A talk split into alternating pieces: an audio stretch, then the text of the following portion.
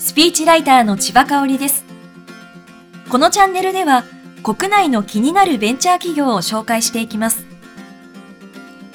今回はクラウド領域で SARS 間の連携サービスを提供しているベンチャー企業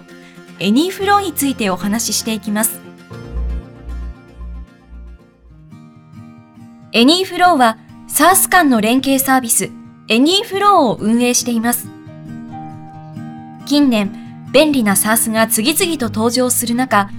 導入した複数の SARS を管理するのが面倒という新たな課題が生まれています。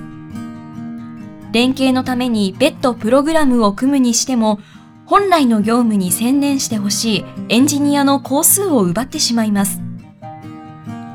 さて、エニーフローの特徴は、連携にプログラミングが必要ないことです。コードを書かないためエンジニアを必要とせず、わかりやすい UI で専門知識がなくても利用できることが魅力です。連携できるサービスが Salesforce や Slack、 freee や Gmail など多岐にわたります。また、競合サービスには海外製が多い中、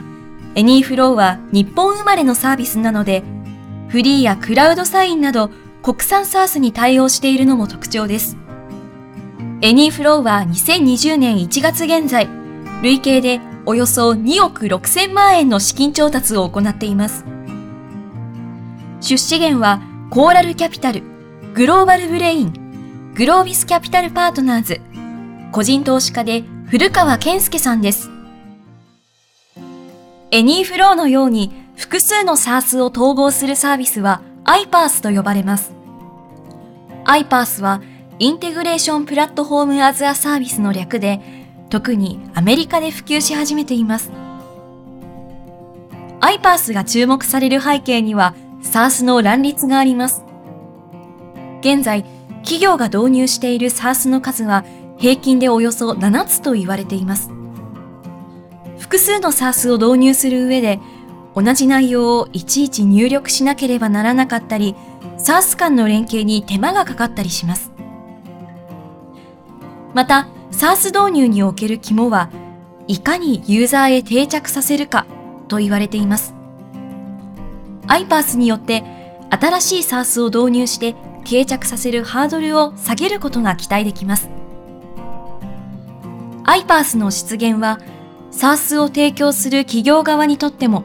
導入する企業側にとっても注目ですね。今回はクラウド領域で SARS 間の連携サービスを提供しているベンチャー企業エニーフローについてお話ししました。お相手は千葉香織でした。